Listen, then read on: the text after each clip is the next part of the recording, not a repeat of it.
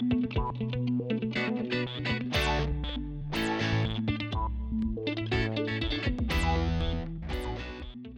¿Qué tal amigos de En el Terreno de Juego? Una vez más con todos ustedes para brindarles las informaciones y datos del mundo del deporte.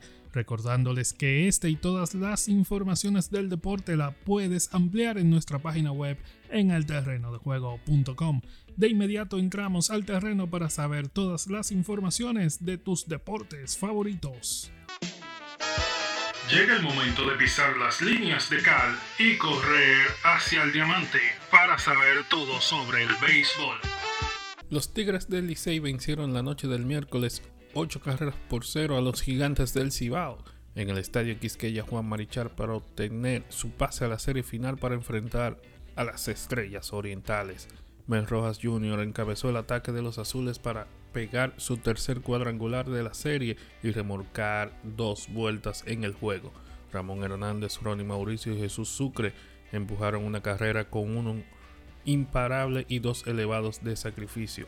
En el otro encuentro programado, Gustavo Núñez, Jamer Candelario y Junior Lake dispararon cuadrangulares para darle la victoria a las estrellas y el pase a la serie final ante el equipo del Licey que inicia el viernes 13 a las 7.35 de la noche. La última vez que estos dos equipos se enfrentaron en una final fue en la temporada 1979-1980. En otra noticia trascendental en el gol y más en la circunstancia que se dio todo, el puertorriqueño Carlos Correa pasó sus exámenes médicos el miércoles por la mañana y logra completar el acuerdo por 6 años y 200 millones de dólares con Minnesota, informó ayer jueves el equipo. El nuevo contrato de Correa incluye una opción que podría llevarlo hasta 270 millones al finalizar su contrato. En el terreno de juego miramos el reloj de los 24 segundos para saber todas las notas del básquet.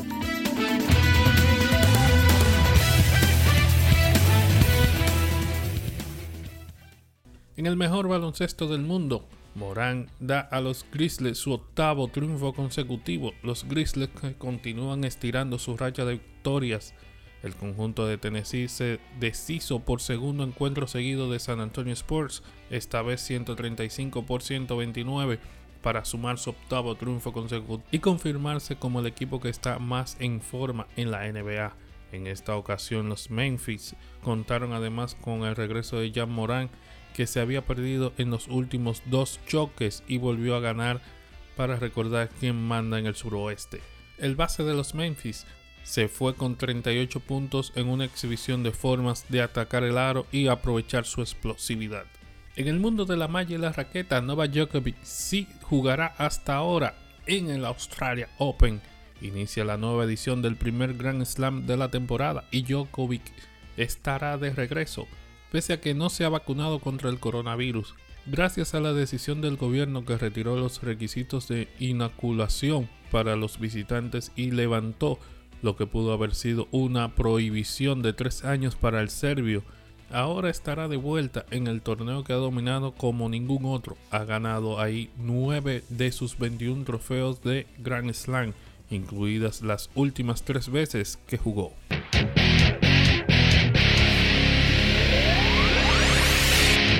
Entre pitos y penal, sabemos de fútbol en el terreno de juego.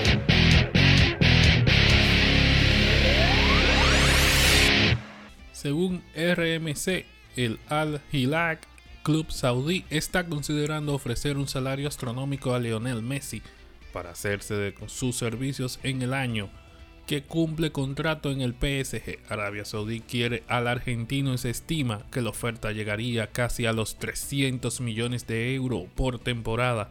Después de la compra del Newcastle en el 2021 y la llegada de Cristiano Ronaldo a Al Nassr, el país árabe parece que quiere llevar sus inversiones futbolísticas a otro nivel. Al Hilal está dispuesto a contactar con Messi para que el jugador llegase a Arabia Saudita a final de esta temporada. Amigos, gracias por contar con el favor de su tiempo en esta entrega. Hasta una próxima ocasión.